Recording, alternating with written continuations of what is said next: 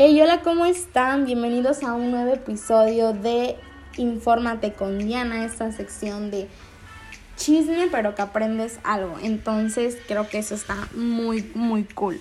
Bueno, pues el día de hoy eh, será un eh, podcast muy, un episodio muy corto, muy breve, pero algo que te va a llevar una gran información. En este día hablaremos sobre la, cómo influye el capitalismo en la literatura.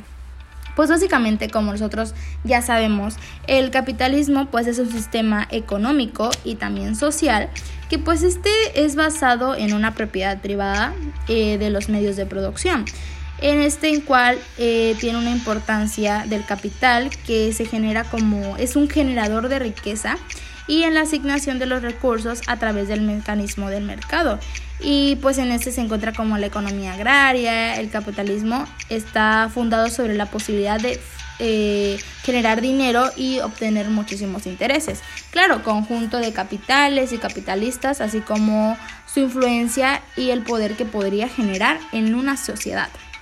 Pero para todo esto se podría generar un concepto que sería el capitalismo literario que este vendría siendo un término que engloba todas esas obras que son destinadas a comercializar con la literatura.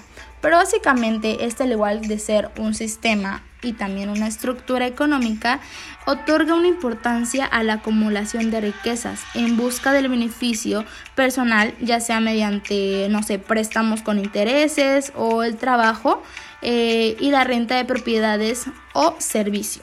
Pues básicamente nosotros eh, basamos esto, ¿no?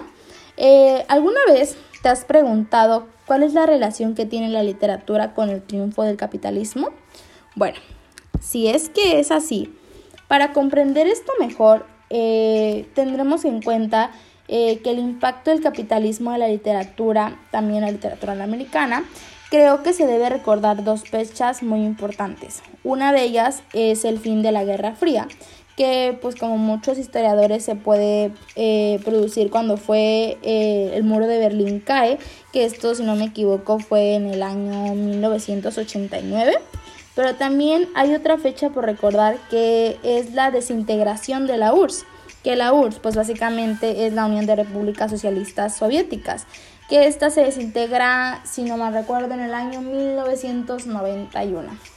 Eh, esto llevando al mundo a una adecuación global de la economía, porque el capitalismo se encuentra entonces con un modelo económico predominante en el mercado. Y esto obviamente trae consigo pues demasiadas eh, consecuencias negativas. También no solo para los países que estaban como desintegrados de la URSS, sino que también para aquellos países que estaban en vía de desarrollo eh, como muchos países de Latinoamérica. Entonces también podremos recordar que ellos habían sido como aislados de alguna manera en su gran mayoría por todas aquellas dictaduras eh, militares. Una de las grandes consecuencias negativas del capitalismo pues es que genera eh, endeudamiento, lo cual consigue traer una pobreza extrema para los países y también al mismo tiempo que genera una, un endeudamiento, este genera un enriquecimiento extremo para el país que sirve como deudador. Algo importante que creo que debemos de tener en cuenta es que la pérdida de identidad se genera mucho en estos tipos de países, ¿no? Entonces recordemos que para que los países puedan estar en una vanguardia económica del momento, tienen que sacrificar sus ideas y sus costumbres para poder acogerse a ese plan. Eh, iremos a un pequeño corte comercial para poder seguir con este chisme, esta plática. Eh, pero para esto, el el programa que quiero promover o este, proporcionarles es una guía de apoyo para los próximos estudiantes que estarán cursando para hacer un examen de admisión, ya sea en cualquier universidad que se les plazca o cualquier universidad que tengan en mente. La, el link de la página se las estaré dejando en mi cuenta de Instagram por si quieren ir a checarlo y estar pendiente de las fechas. Serán unos cursos y estarán súper cool para guías. Regresamos de este corte.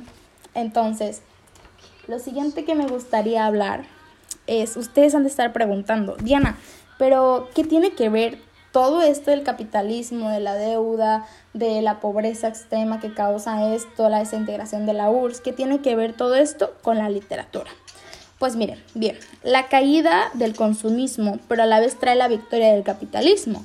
En la literatura, pues este dejó la desconstitución, se hizo, eh, pues prácticamente se hizo a un lado de todos los problemas políticos, de los lados políticos, la literatura.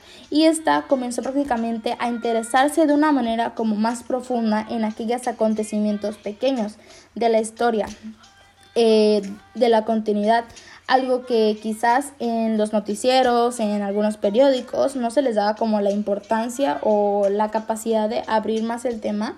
Entonces, eh, la importancia que se necesitaba eh, en un eh, denuncio social política, ya sea política, económica o cultural. a lo mejor en los términos globales, sino en términos locales, cada escritor como que comenzó a comprometerse mucho más con la realidad cotidiana que tiene su país, ¿no? Entonces, de esta manera, el triunfo del capitalismo también genera un cambio de estética en la literatura y procura como recuperar tanto a sí misma las costumbres y la identidad propia de su mismo pueblo, generando pues a esto también un poco como de peleas por defender sus terrenos, su, oponerse a que se hagan nuevos eh, proyectos en sus tierras, defenderse del gobierno y en eso abarcaría como más ese tipo de, de eventos, de acontecimientos históricos.